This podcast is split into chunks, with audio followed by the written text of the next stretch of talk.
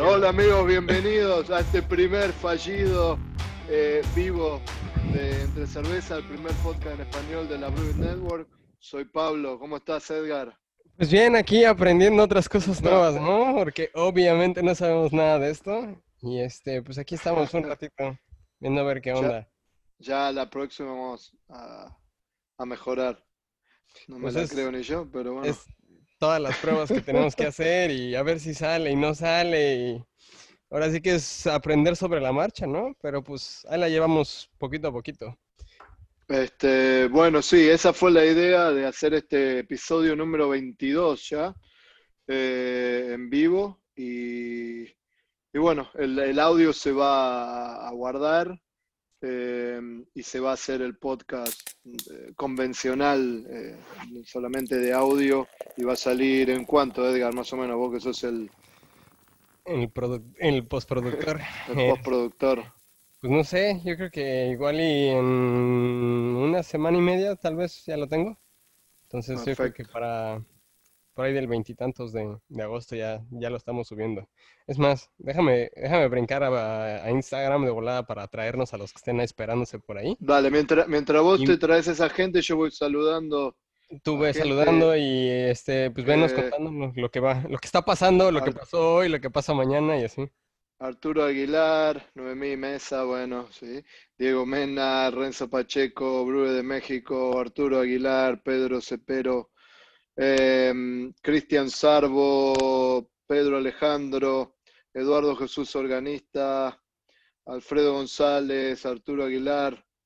Em, preguntan por el veneno en la mano, acá lo tenemos al costado. Eh, pero, este, sí, de a poquito, ya estamos arrancando. Eh, pero bueno, eh, hoy queríamos, por ejemplo, arrancar un poco hablando, pero bueno, tuvimos un par también de, de, dificultades. Eh, ahí está, en, Instagram está. Eh, está en Instagram y en Facebook. Somos, no podemos hacer una cosa bien, queremos hacer dos. Pero bueno.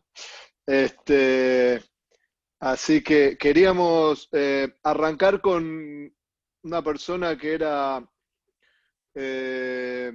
que se llama Emerson, que, vive en Chile, mexicano que vive en Chile, que iba a empezar a hacer ayudarnos un poco, o va a empezar eh, a ayudarnos a, empezar a traer como un corresponsal de, información de lo que está pasando eh, en esa zona del mundo.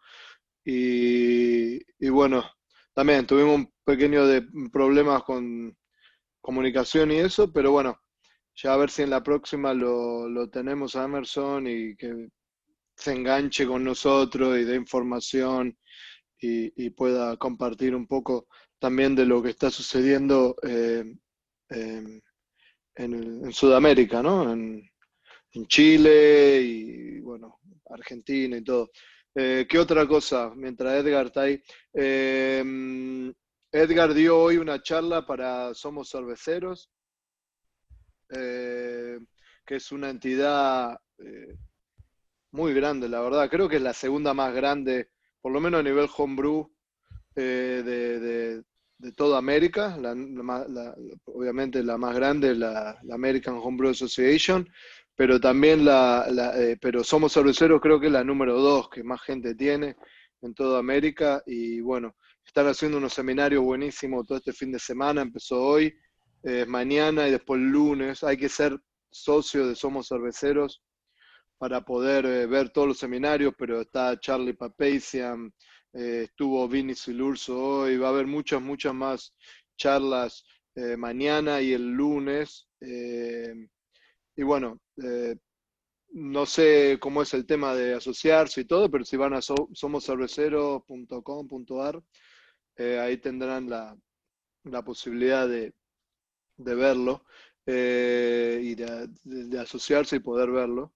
Eh, yo doy una charla mañana sobre fermentaciones a altas temperaturas. Es a las 4 eh, de la hora del este de Estados Unidos, 5 de Argentina. Hagan los cálculos, usen el Google para ver, depende de dónde estén. Y si son socios o, se van a hacer socios para ver las charlas, bueno, los espero ahí. Y Edgar, vos, ah, ¿de qué hablaste hoy? Eh, de varias cosas, pero en general fueron cervezas de alta graduación y cervezas de guarda. Perfecto. Eh, el, el, Club de Homebrewers de Querétaro manda saludos a los muchachos. Arturo Aguilar, Emanuel Cuevas, Carlos Serrano, Tincho, desde el Bolsón, hermoso el Bolsón en Río Negro, en Argentina. Eh, y bueno, entonces, basado en lo que estábamos más o menos, preparamos con Edgar, que fuimos una vez más invitados y agradecemos la invitación de Por Somos Cerveceros, dijimos, bueno, ¿de qué hablamos? Y estuvimos mucho tiempo discutiendo de qué íbamos a hablar. Dos minutos. Dos 20 minutos.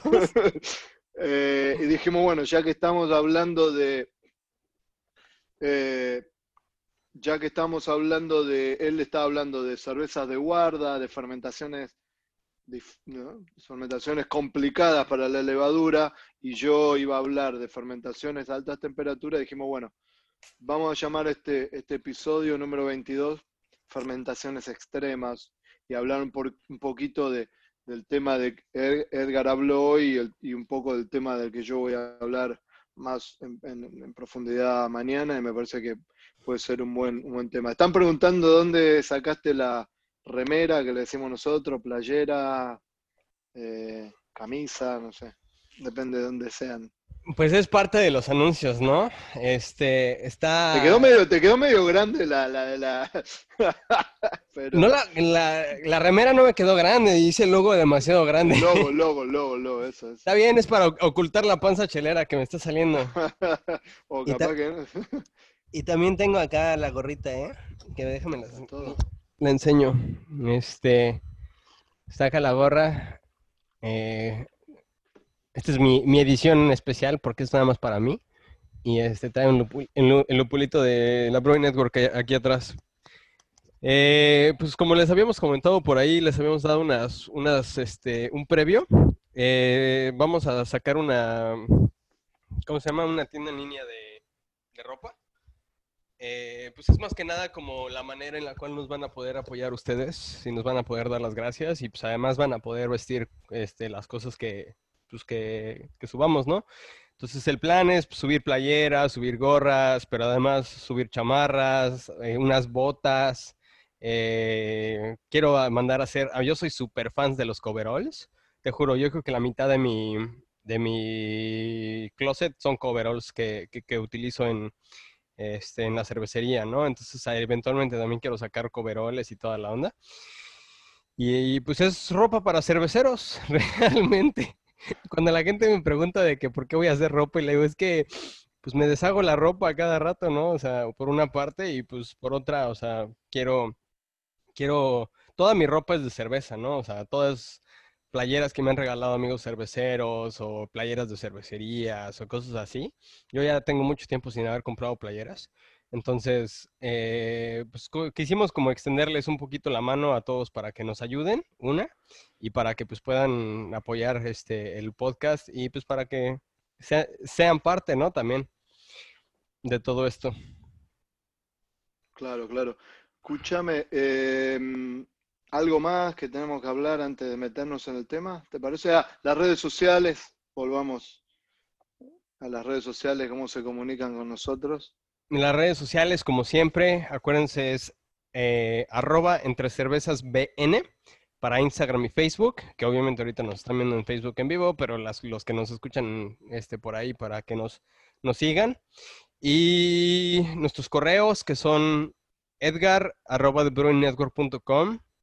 el tuyo que es pablo arroba el nuestro que es entre cervezas arroba y justamente hace poco, de hecho esto nunca lo anunciamos, subimos a nuestra biografía, subimos un link tree. Y en el link tree tenemos todos los links que, que, hemos estado generando. Estamos generando cada vez más contenido. Entonces, si se meten a nuestra biografía, ya sea en Facebook o en Instagram, le va, a haber un, un, link ahí, este, el cual los puede llevar directamente al Spotify, los lleva directamente al iTunes, los lleva a las LRSS, que es este cualquier eh, otro servicio de, podcast que, estén utilizando que no sean esos Spotify o iTunes. Eh, los lleva a nuestra página directa de, de la Brew Network. Ahí vamos a estar subiendo la tienda dentro de yo creo que una o dos semanas. Porque la verdad quiero primero correr pruebas, ¿no? Para que no les lleguen así tan, tan grandotas los logos. Eh, y tenemos ahí el foro de cerveceros caseros y el foro de cerveceros profesionales. Esto es un espacio que había creado yo hace ya algunos años, eh, el cual está para está bajo la, American Homebrewers Association, los cuales nos dieron la oportunidad de, de, hacer esto.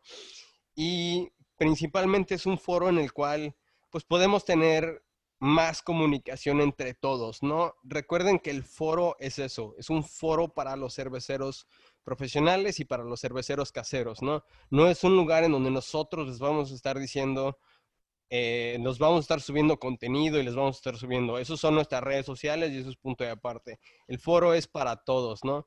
Gente que quiera subir preguntas, gente que quiera estar ahí comentando, estar aportando nuevas cosas, ¿no? Hay que ser socio de la American Computer Association? Lo único que hay que hacer... Lo único que hay que hacer es registrarse. Nada más necesitamos un correo y un nombre y ya es todo lo que necesitamos. No necesitan pagar absolutamente nada ni nada. Entonces, este, de hecho, lo subí en, las, ah, los highlights este, de, del Instagram. Viene como el, las instrucciones de, de cómo este, meterse. Entonces, pues directamente literalmente es facilísimo, ¿no? Se mete uno, le pone este eh, iniciar sesión, es este sign in en inglés, crear una cuenta, te van a preguntar las cosas básicas y ya. Te mandan un correo para verificar tu correo y esto. Entonces, los invitamos ahí a estar este, un poquito activos para que suban preguntas, pues para que nos estemos apoyando entre todos, ¿no? Y estamos subiendo ahí más contenido. Están preguntando si también va a haber para, para, chicas, para mujeres. Hay unos leggings, ¿eh? Tengo, voy a, voy a hacer leggings y este, playeras para, mujeres, eh, de todo. Entonces, realmente el plan es que suden en el brew house y en el gym, ¿no? Buenísimo. Em, bueno, ¿te parece que nos metamos más o menos en el, en el tema, si no, no nos metemos directamente. Hoy, como dijimos, vamos a hablar de fermentaciones extremas. Eh, Edgar, para vos, ¿qué, si te digo fermentación extrema, ¿qué, qué, de qué pensás que estamos hablando? Para mí es fuera de condiciones óptimas. Condiciones óptimas es como lo típico, ¿no? Con lo que tú y yo crecimos y con lo que aprendimos que viene siendo este, levadura a un pitching rate de un, un billón de, células por mililitro por grado plato, a temperaturas de 16 a 18 grados, este, con una maceración de 100% eh, malta, una composición de mosto de mayor, o sea, principalmente de, de maltosa, o sea, como azúcar principal, ¿no? Entonces, si empezamos a meterle estrés a la levadura, pues muchas veces la levadura va para abajo, ¿no? Y se va a joder. ¿Qué es estrés a la levadura? Ahora sí que como nosotros nos estresamos, ¿no? La temperatura, ahorita estoy segurísimo que muchos, como nosotros estamos sufriendo, este, esta, esta onda de calor que sí está bastante gruesa. Yo estoy en Nueva York y te juro, ya me quiero ir más para el norte porque en serio está horrible el calor aquí. Estamos como a 35 grados, pero es playa, entonces está la humedad a todo lo que da y yo no tengo aire acondicionado, tengo un abanico nada más, ¿no? Entonces, si nosotros en una a 25 grados estamos a gusto, a 15 grados tenemos frío y a 35 nos estamos asando, para nosotros 10 grados es mucho. Ahora imagínense, o sea, una, levadura de, de tamañito así, o sea, esto es Dos grados es demasiado, ¿no? Muchísimo más, imagínate, 10, 15 grados. Pues Entonces hablamos de, fermentación extrema, de habla de temperatura, ¿no? Eh, es un punto importante. Eh, ¿Cuál es el otro? Lo que hablaste hoy de eh, grandes cantidades de azúcares, ¿no? O la composición de azúcares, porque recordemos este, que si metemos demasiada glucosa también estamos estresando a la levadura, ¿no? porque la levadura se, enfoca más en, maltosa. Composición de mostos irregulares o con composición de mostos con muchos adjuntos. Eh, pitching rates bajos o demasiado altos. Eh, temperaturas. ¿Y qué más podríamos decir? Que sería más extremo. Eh, sí, no, la, inoculación, la cantidad de azúcar. Es que hay un punto que es es importante de entender.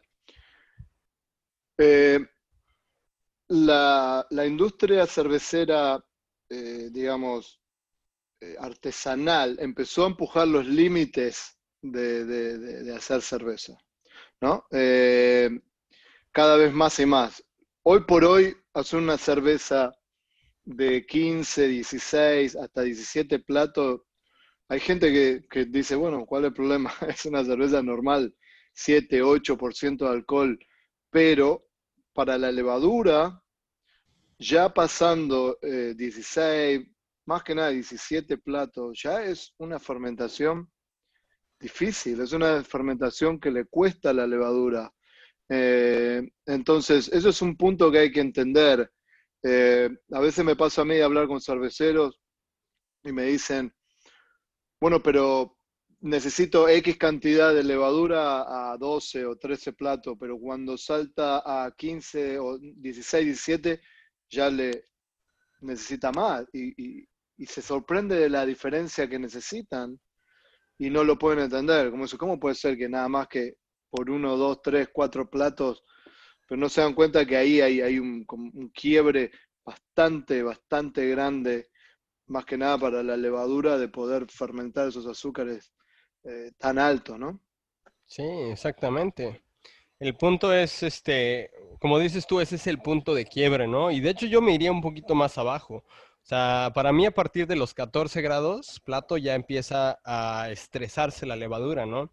Y a partir de los 16 ya es un estrés tal que necesitamos cambiar el proceso, ¿no? Cambiar como las condiciones. Eh, sí, es verdad. Contanos un poco de qué hablaste hoy. O sea, si este es un buen, ¿qué estamos? En agosto. Bueno, eh, para los que viven de, digamos, del Ecuador para arriba. Del Ecuador para arriba, está bueno ahora empezar a hacer su cerveza de guarda para poder tomarlas en enero. Capaz que es un poco tarde para los de Sudamérica, pero eh, si quieren hacer una, cerveza de guarda, una cerveza extrema, eh, ¿qué consejos le das a nivel fermentación? Vamos a hablar, ¿no? No podemos, se puede hablar, hoy hablaste un montón en la charla de, como de, la configuración del mosto, bla, bla, bla, pero digo, en, temas de, fermentación, en temas de, la parte fría, ¿Qué es lo que tengo que tener en cuenta para hacer una buena, una buena cerveza de guarda, una barley wine, una imperial stout, eh, cualquier, cualquier de esos estilos tan altos de densidad? Para mí, las cervezas se dividen, o sea, ya en, esta, en estos términos se dividen en tres, ¿no? O sea, cervezas normales, que vienen siendo, o sea, por lo regular vienen siendo de 12 a unos 14, 15 grados plato. Eh, para mí eso es lo, normal, ¿no? Después, eh, de unos 15 a unos 20 se me hacen ya de alta gravedad. Y a partir de 20 ya se me, se, me hacen de muy alta gravedad, ¿no? Y a partir de los 20, o sea, las de muy alta gravedad, esas son las que más cuidado hay que tener, ¿no? Suponiendo eh, ahora sí que tú vas a platicar un poquito más de, este, pitching rates y cosas así, este, pero vamos a decir que tenemos una composición de mosto normal, 100% eh, malta, tenemos bastante eh, azúcares ahí. Lo principal es empezar un poco bajo, ¿no? Porque la levadura se necesita como ese tiempo para irse adaptando, ¿no? O sea, Eh, yo en lo personal, y esto sí no lo comenté, o sea, porque no queremos hacer como el mismo contenido en la presentación de hace rato que, que, aquí, es, para mí es súper importante hacer un, un, starter. Un starter les va a dar como el inicio a ese empuje a la levadura que va a lograr eh, fermentar, ¿no? Y lo podemos ir haciendo para que se den una idea del tamaño de un starter eh, en comparación. En un homebrew, yo creo que necesitas un litro más o menos, ¿no? Cervezas arriba de 20 grados plato, yo le estaría tirando de 3.5 más o menos litros, más o menos. Entonces, ya es bastante esto, lo, o sea, es casi cuatro veces más levadura y la tuviste que estar preparando, ¿no? Recordemos que también si vamos a hacer levaduras, digo, si vamos a usar fermentaciones de, este estilo, no podemos ya reutilizar la levadura, ¿no? Porque la levadura va a venir exhausta completamente. Entonces, para mí es tener un buen inicio y ver y pensar que es el final, ¿no? O sea, el final de la, de, la cadena de, de las generaciones, ¿no? Entonces, en el medio tenemos varias opciones. Opción número uno es o tener un inicio excelente, que realmente a menos que conozcan muy, muy, muy bien sus, sus condiciones iniciales, pitching rate, este, vitabilidad, este, sí, la composición del mosto, bla, bla, bla, o sea, cantidad de azúcares y todo. A menos que sepan todo esto, yo realmente sí les recomendaría eh, hacer un inicio sobrado, ¿no?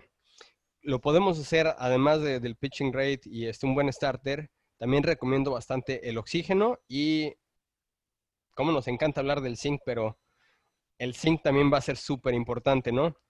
Y en este caso, para mí es uno de los puntos más importantes porque la levadura, le soy sincero, le pueden tirar un underpitch y pueden ponerle un, este, un poquito menos de levadura normal de lo que se espera, pero si no si no tenemos suficiente zinc, la levadura va a arrancar, pero después vamos a tener una fermentación atascada.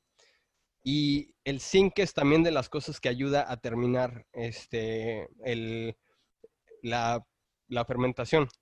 También es importante, a mí me, está pasando ahorita, no tengo suficiente magnesio, ¿no? Eh, son 10 ppm, me parece que es lo mínimo que se necesita para el magnesio.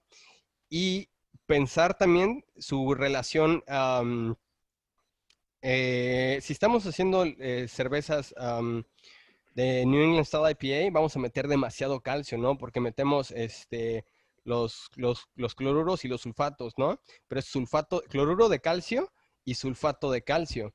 Y el, la mayor, entre mayor cantidad de calcio tenemos, el calcio es competitivo con el magnesio, ¿no? Entonces, esto va a afectar un poquito nuestra fermentación. Entonces, teniendo suficiente zinc y suficiente magnesio, vamos a asegurarnos que va a terminar este tipo de, fermentaciones. Además, vamos a explicar rápido por qué el zinc. El zinc es un ayuda a, a una enzima que es muy, o sea, la fermentación es una una bolsa de, enzimas, digamos. Es toda una, cosa enzimática, que sucede dentro de la, célula. Son enzimas activas todo el tiempo, convirtiendo, transformando cosas.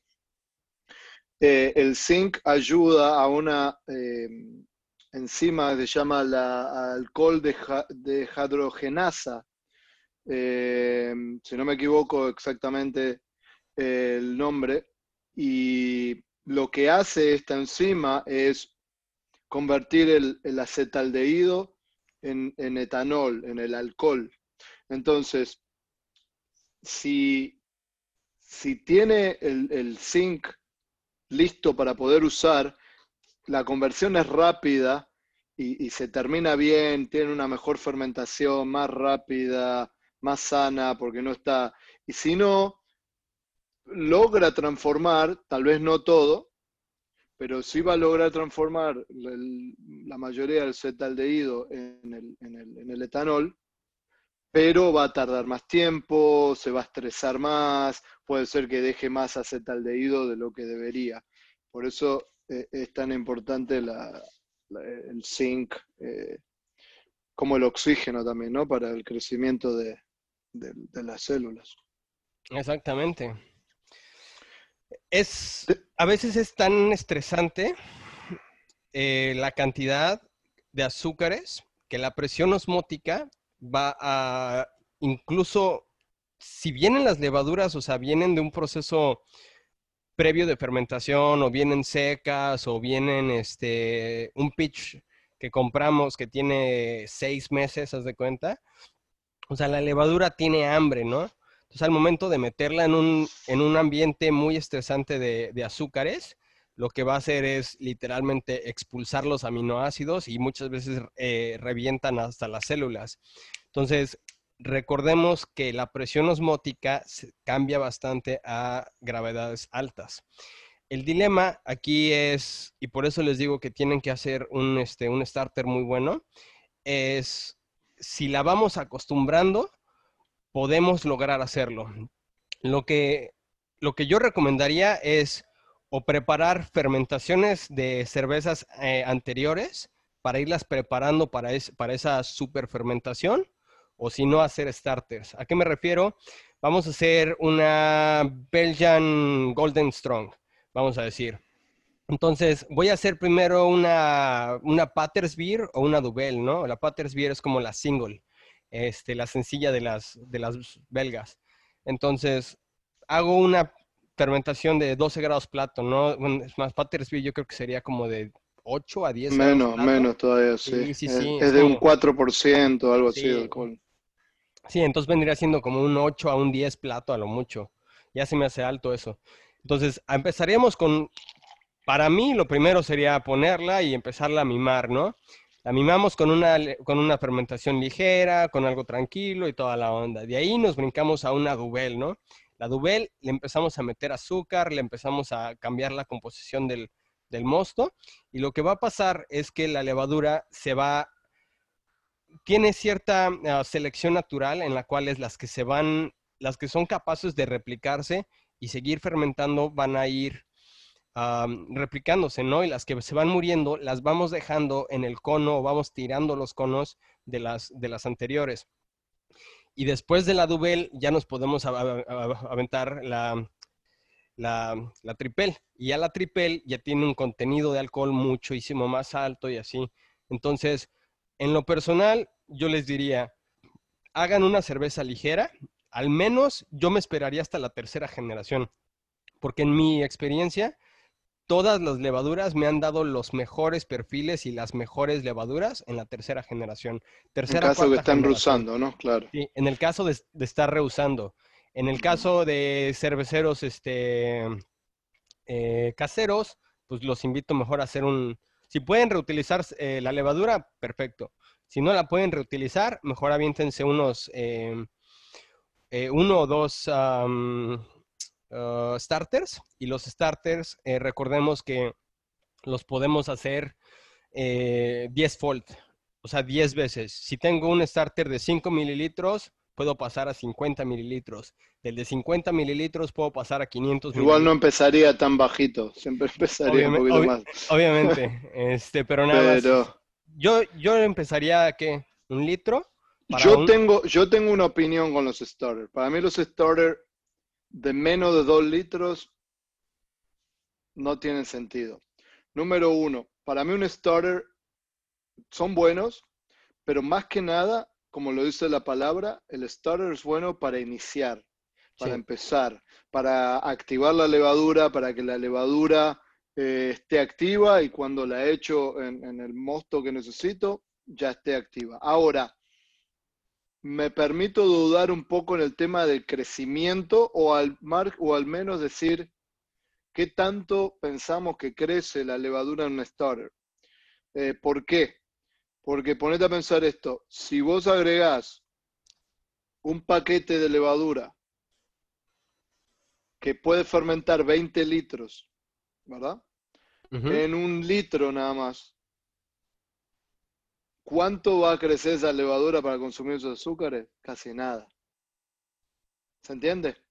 ¿Por qué? Porque pasa lo mismo cuando uno hace eh, inoculación muy alta, como se dice, el overpitch Si yo le agrego a cualquier cerveza un montón de levadura, no necesita crecer.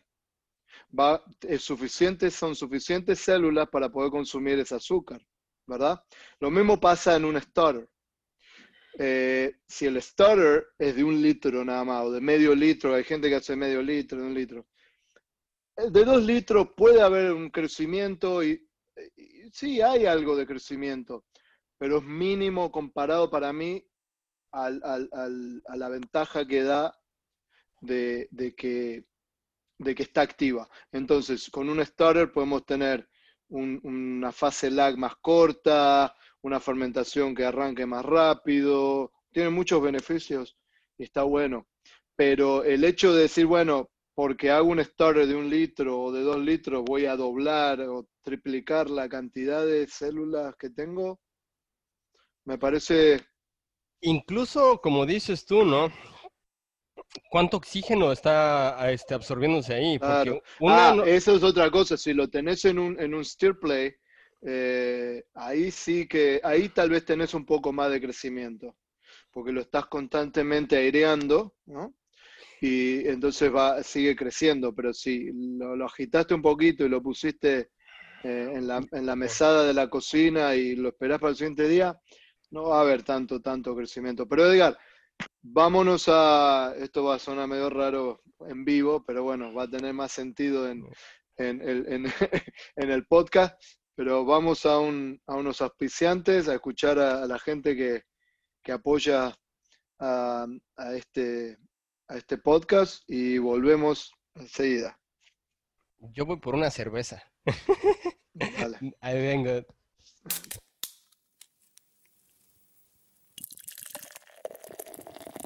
La American Homebrewers Association apoya este programa y de la misma manera busca proveer de recursos técnicos a los cerveceros caseros y profesionales hispanoparlantes en todo el mundo. Con la American Homebrewers Association en español puedes aprender técnicas nuevas de elaboración de cerveza, tener acceso a recetas ganadoras de premios y mucho más. Visítanos en homebrewersassociation.org. Asociate y comienza a disfrutar de todos los beneficios. Con el curso en línea Beer Savvy, tú puedes incrementar tu conocimiento de cerveza y prepararte para tu primera certificación profesional en cerveza.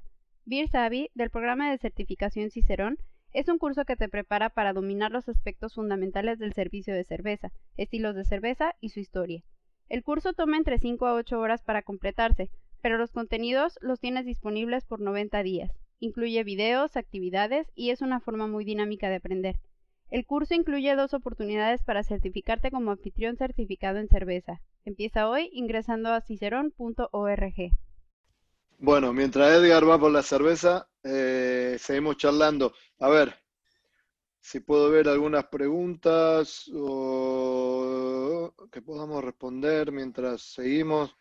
Leonardo Ayuso, cuando hablan de 15 grados plato y la dificultad de la levadura para fermentar, hablamos de azúcar fermentable en su totalidad. O si llegamos a esos grados platos con dextrina, no nos preocupamos porque la verdad no tendrá problema en fermentar. Y sí, claro, si, eh, si le agregás eh, si le agregás azúcares no fermentables, sí, seguramente va a ser distinto porque te va a dar más alto la, la densidad original, digamos, pero la pero va a haber va a haber va a haber eh, cierta densidad que la levadura no lo va a poder fermentar. Así que sí, estamos hablando de todo lo que el azúcar pueda, todo lo que el azúcar, todo lo que la levadura pueda fermentar. Eh, eh, ¿Por qué? Porque es, lo que estábamos hablando también hoy, más temprano, de, la presión osmótica, cuando hay tanta azúcar. Por eso yo sé que hubo, hubo pruebas que se hicieron de, laboratorios de levadura seca que hicieron, eh, digamos, lado a lado, probaron agregando levadura eh, que fue hidratada y levadura que no fue hidratada y que se la tiró directamente arriba del mosto y que no vieron grandes diferencias. Puede ser. Ahora, mi pregunta sería, ¿cuál era la densidad de ese mosto? si era de 12, 13, hasta tal vez 14 platos. 14 ¿eh? platos serían 10.56, no, 14, 10.56, ¿no? Ah, sí, eso es 12. 12 es 48. honestamente, muchachos, dejen de usar este, gravedad específica cuando dejen de ser homebrewers. Porque a mí me estresa un chorro en lo personal cuando empiezan a hablar de, gravedad específica y son profesionales ya. Este, bueno, digamos, 10.56 para arriba, ya se complica. ¿Por qué? Por la presión osmótica. Entonces, una levadura que está, eh, digamos, en estado deshidratado, imagínense, en estado deshidratado lo que necesita es volver a la normalidad, volver a, crear la, pared celular nuevamente. Si la tiramos en un mosto de alta densidad, eh, esos azúcares van a crear ese problema de la presión osmótica, van a células directamente no van a saber si tienen que volver a, rearmar su, pared celular o empezar a fermentar. Es, un, problema de estrés increíble.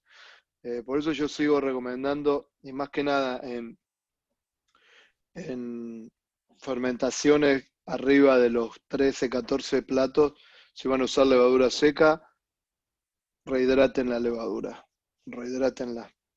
Em, ¿Qué otro punto? Bueno, eh, algo de lo que voy a hablar yo mañana, temperaturas, ¿no? Eh, eh, las temperaturas son muy, muy importantes. Hay tres factores que un cervecero tiene control en la fermentación. Solo, no sé si solo tres, pero las tres, más, las tres principales. Una es la nutrición, la otra es eh, la capacidad de agregar oxígeno suelto y temperatura. Esos tres puntos son los que yo como cervecero puedo controlar. Después, el metabolismo de la célula, eh, todo eso no tengo control. No tengo control. El único control que puedo tener es seleccionando la cepa que quiero tener específicamente, dependiendo de la cerveza que quiero hacer pero el único, los controles mayores que tengo en una fermentación son esos tres. Cuando hablamos de temperaturas altas, si hablamos de, de, ale, estamos hablando de, 18 a 20 más o menos grados. Eh, si hablamos de la lager, ya estamos hablando ya de menos de 14, 12, 14 grados eh, Celsius, ¿no? Eh, lo importante eh, cuando se habla de temperatura es, si no tengo control de temperatura, si soy un homebrewer o, hay cervecerías en Latinoamérica que están empezando, están creciendo, están armándose y todavía no tienen control de temperatura. Eh, lo más importante es buscarnos la, la, manera que sea, buscarle la vuelta para poder controlar la, la temperatura de fermentación en los primeros dos, tres días. Eso es clave, porque ahí es cuando se forman todo el carácter de la cerveza, los ésteres, los alcoholes superiores, eh, etc.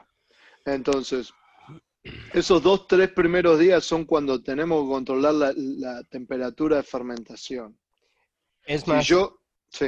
de ejemplo perfecto, yo le, o sea, ya lo he dicho como 20 mil veces, pero eh, cuando yo utilizo levaduras este, Saison o, belgas, yo dejo que la temperatura llegue este, hasta los 80 Fahrenheit, 80, eh, 90, pero esas temperaturas ya te generarían eh, fenoles demasiado intensos y, alcoholes superiores. Pero como la levadura las primeras, las primeras 48, 56 horas las pasa en el rango todavía, todavía no llega al, tope, todavía no llega a ese punto donde empieza a generar los, los alcoholes superiores, la levadura sigue levantando la temperatura y no me generó nada de desagradable. por el contrario, me generó cosas muy agradables. Entonces, como dices tú, o sea, lo más importante son esas, esas primeras horas que tenemos, ¿no? Ajá. Em, sí, y hay que, hay que explicar algo. Las levaduras prefieren temperaturas más calientes. Las levaduras en un laboratorio o en, la naturaleza prefieren temperatura de 30 a 32 grados Celsius. Les encanta, eh, viven mejor. ¿eh? Eh, hacen, fermentan mejor, no, no hacen mejor cerveza. Fermentan, están más activas, pueden la fermentación para ellas es una manera de, crear eh, energía, no es para, nosotros decir, ah, vamos a ser felices a los humanos que se pongan, que se emborrachen. No, ellos lo que están tratando de hacer es generar energía para vivir. Entonces, están más activas a, temperaturas más altas. Ahora, eso no significa que hagan la mejor cerveza. Se comprobó que a temperaturas eh, de 30 a 32 grados, hay una fermentación muchísimo más rápida, se, convierte mucho más rápido los azúcares en alcohol y bla, bla, bla. Ahora, el producto final no es bueno. Entonces, para tener un buen producto final, una buena cerveza, hay que controlar, hay que controlar esa, esa temperatura de fermentación. Hay muchos otros factores también, pero bueno, hoy estamos hablando más o menos de eso, pero eh, eh, la fermentación es un, es un es el arte de, balancear eh, la inoculación, la cantidad de inoculación, la cantidad de células, con la temperatura, con, muchos factores. Entonces, tengan en cuenta eso, eh, porque hay mucha gente, incluido eh, cerveceros profesionales, más que nada en Latinoamérica, que no tienen tanto control de temperatura, que nunca terminan de tener la mejor cerveza posible. ¿Por qué? Porque tienen un, lo máximo que tal vez pueden llegar a tener es un cuarto donde tienen una unidad de aire acondicionado que lo mantienen a digamos, a 18 grados. ¿No? Y tienen los fermentadores más o menos no muy grandes, de plástico en su mayoría. si yo inoculo, inoculo ahí a, digamos, 18, eh, la misma fermentación, la misma actividad de fermentación, me va a subir la temperatura por lo menos 3, 4 grados, si no más. Entonces, por más que el, cuarto esté a 18 grados, en esos primeros dos, tres días, cuando hay tanta actividad, cuando hay tanto metabolismo, cuando la levadura está creciendo y consumiendo los azúcares, adentro del fermentador, voy a tener una temperatura de 22, tal vez 23 grados. Y ahí ya no tengo la mejor cerveza posible. ¿Se entiende? Y es más, pasa hasta lo, lo opuesto a lo que debería pasar. Idealmente uno mantiene una temperatura no tan alta, 18, 20 grados, en los primeros tres días y después se trata de que suba, una vez que la, que la, fermentación, em, ya no hay tantos azúcares, la fermentación empieza a bajar, empieza a bajar la temperatura de la cerveza, del mosto, ahí es cuando sí, se puede darle un empujoncito de, de temperatura para que se mantenga activa y la levadura pueda seguir continuando, eh, digamos, eh, condicionándose y terminando de, hacer todo lo que tiene que hacer, como limpiar el diacetilo, terminar de, hacer varias de, las acciones que hace cuando, cuando termina al final de la fermentación. Por eso, eh, si arranco una temperatura de, si el, cuarto está a 18 grados, y estoy fermentando, seguramente adentro esa, levadura está fermentando a mucha más temperatura y no me va a dar la mejor cerveza posible. Ese es un punto a tener en cuenta. Em, a ver, vamos a responder un par de preguntas. Eh, ¿Qué tan factible es combinar levaduras reutilizadas con levaduras nuevas para tener una buena fermentación? Ah, yo trataría, no sé, nunca intenté combinarlas. O reuso levadura usada, eh, digamos que ya estoy reusando, o tiro todo y le pongo levadura nueva, no sé vos, Edgar. A mí me ha pasado que no tengo suficiente levadura, o sea, de harvest, no he cosechado suficiente levadura entonces, necesito ponerle un pitch, pero a fin de cuentas, o sea, le estoy metiendo la mitad de, cosecha y mitad de pitch nuevo. Pero para mí lo súper importante es ah, una continuidad de generaciones, como dices tú, o sea, y como les comentaba hace rato, para mí la generación número 3 es como la mejor de casi todas. y em, debo de tirar el cono. A las 24 o 48 horas retiro nada más lo que, lo que se me depositó, porque muchas de las veces la levadura muerta que estamos trayendo de, la cosecha, o sea, la estamos eh, metiendo ahí y al ser competitivo, el demasiado competitivo porque tenemos la mejor levadura de la cosecha, la peor levadura de la cosecha y levadura nueva. La levadura nueva se va a convertir en de las mejores y va a ser muy competitivo y la que es mala se va a ir al fondo y casi siempre, o sea, nos puede, nos puede generar sabores medio, medio indeseados. No es mala práctica, pero en lo personal procuro no hacerlo a menos que realmente no tenga suficiente levadura. Ok. Eh, Roberto Anduaga pregunta, para rehidratar la leva, ¿se puede sacar mosto, llevarlo a temperatura y con eso rehidratar la levadura? Ah, eh, yo preferiría rehidratar con agua. Eh, si voy a rehidratar con mosto, tiene que ser un mosto no más alto de 12 platos, 1048. Yo diría si no, Sí, es más. ¿Por qué? Porque si no pasa lo que estábamos hablando anteriormente creamos la presión osmótica, tiene muchos azúcares, la levadura no sabe si empezar a fermentar, si, si eh, volver a, eh, a, ¿cómo sería la palabra? Reintegrar la, la, pared celular, digamos, porque imagínense una levadura sin agua es como una uva que le sacan el agua y se vuelve una pasa de uva, ¿no? Nada más que la levadura tiene la, la habilidad de cuando está en contacto con agua una vez más, volver a, armar la pared celular, que para mí nunca vuelve a ser la misma de lo que fue, pero eh, eso es lo que pasa. Para mí la rehidratación pasa por eso. Ya la levadura pasó por un punto de estrés grande, de perder todo el agua. Cuando la quiero volver a la vida otra vez, la trataría de volver a la vida de la manera más, eh,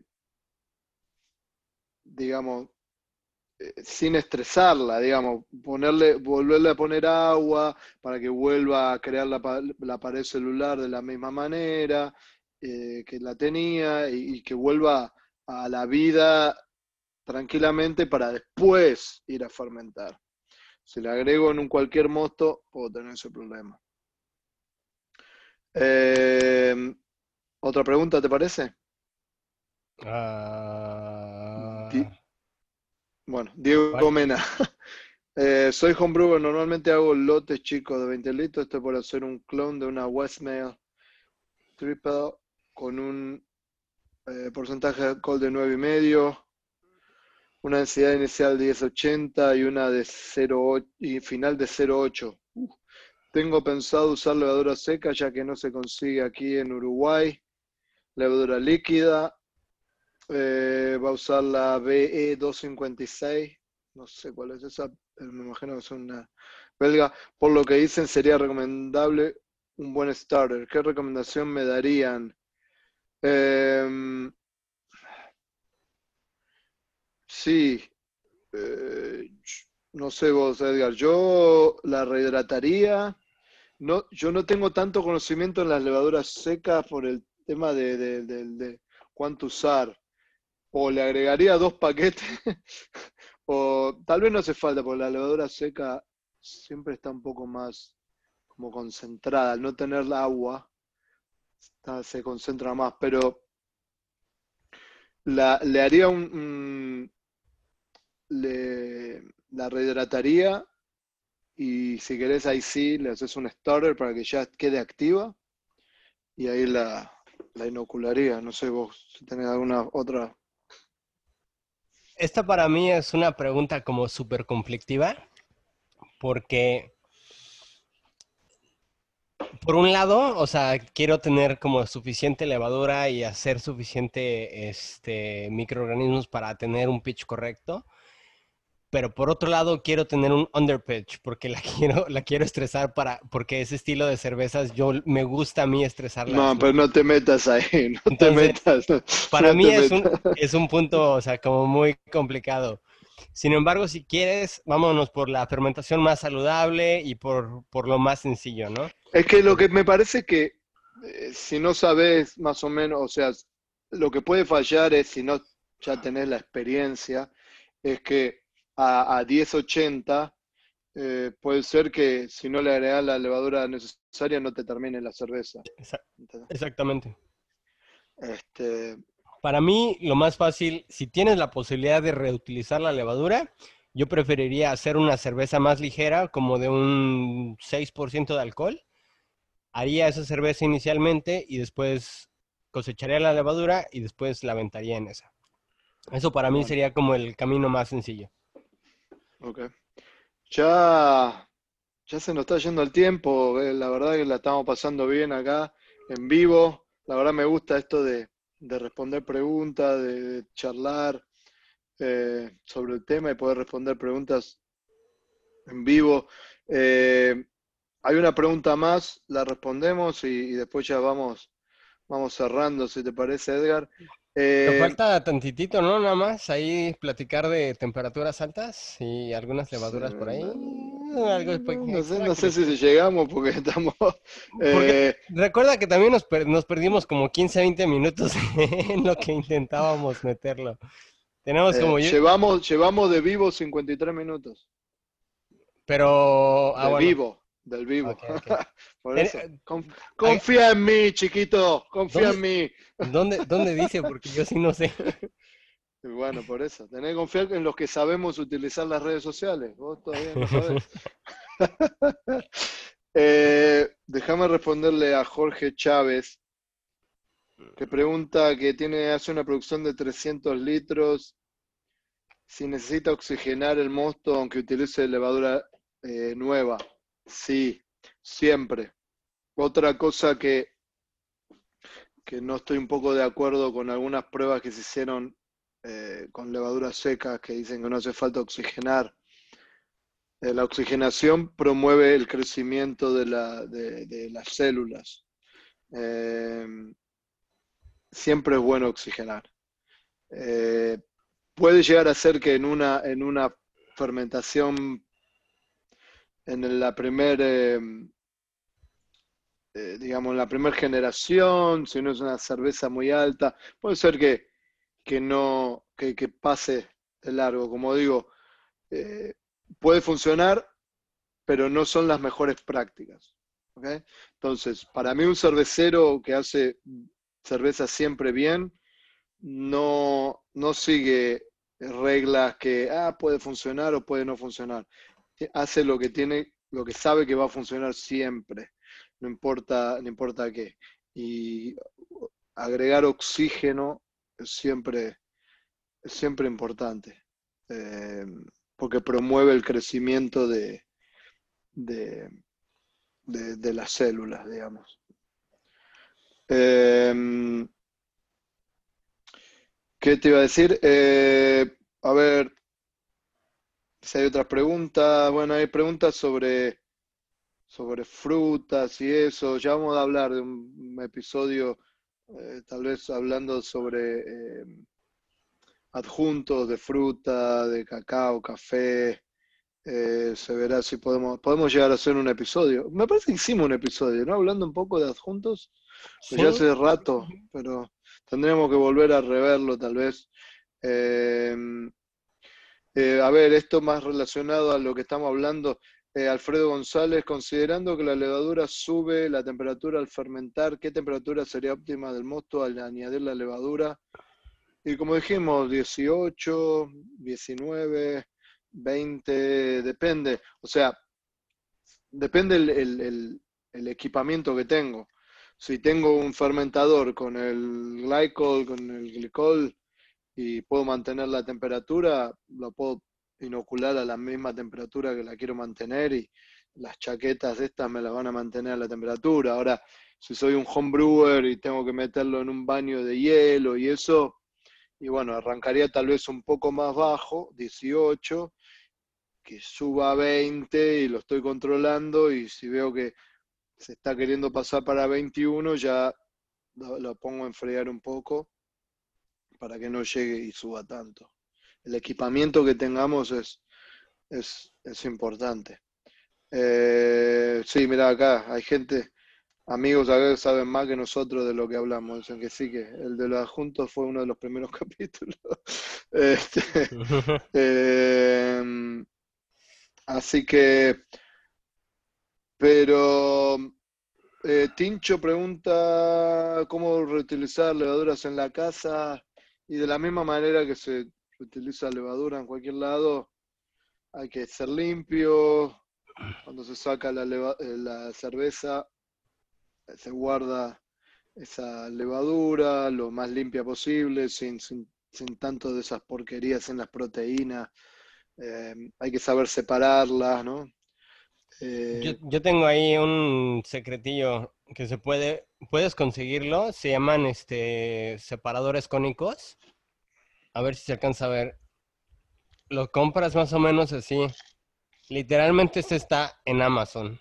Entonces, o sea, los compras de un litro, terminando tu fermentación, si tienes este, alguna cubeta o algo, lo que haces toda la nata que está al fondo, todo el sedimento que tienes, lo pasas para allá, eh, agregas poquito de agua destilada y un poco de azúcar. El azúcar tiene que venir otra vez, o sea, como dice Pablo, este, sanitizado y todo, o sea, sí puedes servirla eh, eh, mejor. No la vayas a aventar hirviendo, obviamente, pero este, se hierve y se mantiene, se mantiene cerrada y se enfría y se, se agrega. Lo que va a ir pasando es de que después de varias horas, tu levadura activa y tu levadura viva va a ir subiendo a la superficie. Déjame bajarme un poquito más y tu levadura eh, muerta se va a quedar en el fondo. Entonces lo que tú quieres es agarrar principalmente la parte de arriba. Entonces con el separador tienes una válvula abajo y literalmente se va a tardar como unas 5 a 6 horas más o menos en lo que tienes un poquito de, actividad. Entonces cuando tengas la mayor actividad, lo que vas a hacer es abrir, tirar el fondo, cierras y ya tienes capturada tu mejor levadura. Esa es una de las mejores maneras que yo en lo personal he encontrado para separar levaduras a nivel laboratorio, que sería nivel casero. y es barato, o sea, realmente uno de esos ha de costar unos 50 dólares a lo mucho. O sea, no es un equipo así que digas, Dios mío, o sea, es demasiado caro. Eh, José Guillermo Mesa Espinosa dice, se llaman peras de decantación, son eh, usados en química analítica para hacer extracciones. Dato cultural. Eso chingones. Para eso, para, eso justamente queremos hacer esto, ¿no? En vivo, porque, pues como decimos siempre, ¿no? Es, somos nosotros con ustedes, ¿no? No, no, no, no, no queremos nada más dar la cátedra y, si no queremos incluir a todos, ¿no? Porque luego este, se nos bueno, como siempre, como siempre nos queda un montón de cosas para charlar, pero bueno, eso es lo bueno, que, que siempre tenemos algo para hablar. Eh, por ejemplo, una de las cosas que queríamos hablar hoy, que no llegamos, es eh, hablar de las levaduras Kebike, esas levaduras de Noruega. Y bueno, lo podemos dejar para un próximo episodio y, hablar directamente de eso. Si quieren escuchar más sobre, sobre eso, eh, los que sean, eh, como habíamos dicho al principio, los que sean socios de Somos Cerveceros, eh, la Asociación de Cerveceros Caseros en Argentina. Eh, pueden ver la charla que voy a dar mañana a las 4 de la tarde, hora de Estados Unidos del Este, o 5 de, 5 de la tarde de Argentina.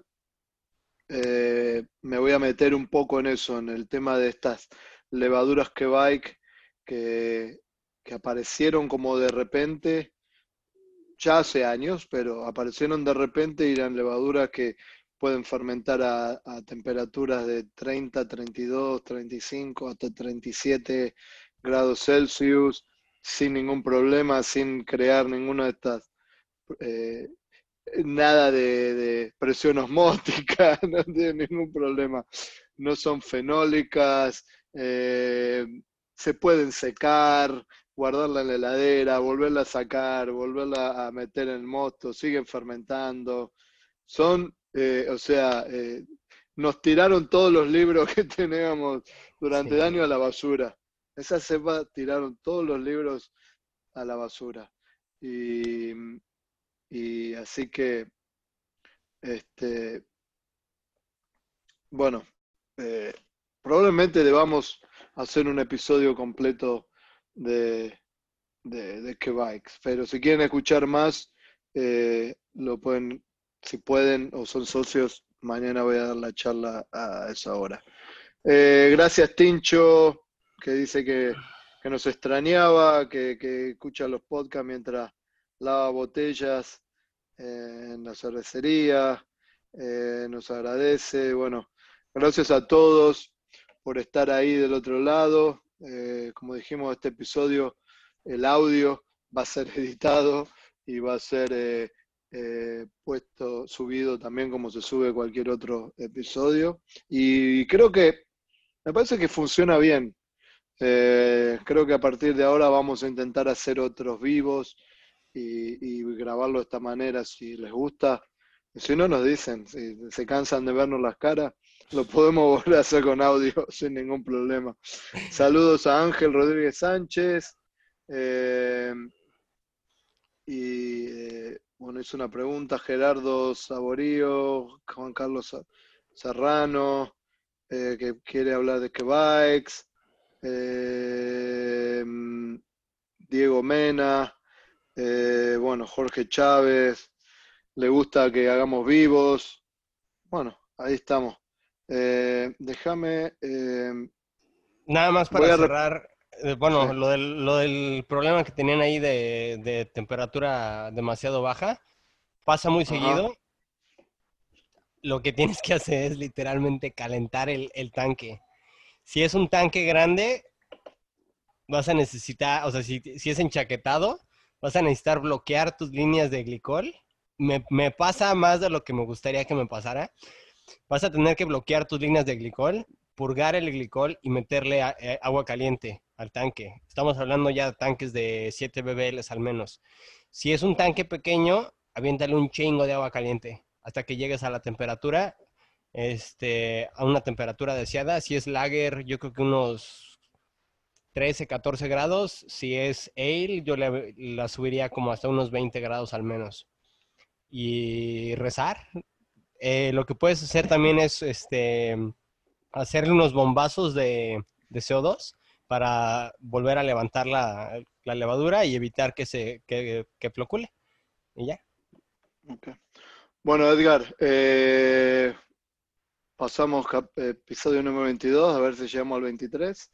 Eh, ¿Cómo se conectan las redes sociales? ¿Cómo, se ¿Cómo nos comparten? Por favor, eso es algo muy importante para nosotros. Compártanos, ayúdennos a que más y más, si tienen algún amigo o en su Facebook, eh, compártanos, que más gente nos escuche, eh, no por nosotros, es para que esto crezca, para que, más gente se sume a esto y, crezcamos, podamos hacer más, mejores episodios.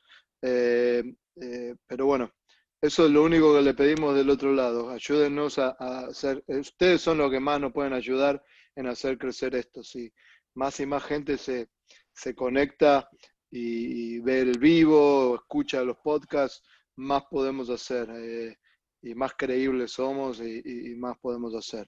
Eh, ¿cómo, ¿Cuáles son las redes sociales, Edgar? Claro, eh, como siempre, las redes sociales son entre cervezas BN para Facebook e Instagram. Eh, tu correo es pablo arroba de mi correo que es edgar arroba de ah, y el nuestro que es entre cervezas arroba de arroba eh, como siempre, pues nos pueden escuchar en cualquier lado, que sea Instagram, eh, iTunes, por ahí decían que tenían otro, este, no, no me acuerdo quién. Pueden ir a la página de, de Network. La página de Brewing Network. Y recuerden que estamos subiendo, que por cierto se me olvidó mencionar, en el Linktree acabo de subir un drive. Acabo de subir una, este, bueno, acabo de subir hace dos semanas, eh, un, generé en, mi drive este, una carpeta para estar compartiendo como PDFs y este, artículos o cosas así. Entonces voy a empezar a subir ahí algunos manuales. De hecho, no sé si lo subí o lo voy a subir. Este, lo voy a revisar. Eh, Boris de Mesones, por decir, tiene un, un libro gratis, o ahí es buenísimo. Entonces, cualquier cosa que tengan ustedes que nos quieran compartir, este, pues lo podemos subir ahí.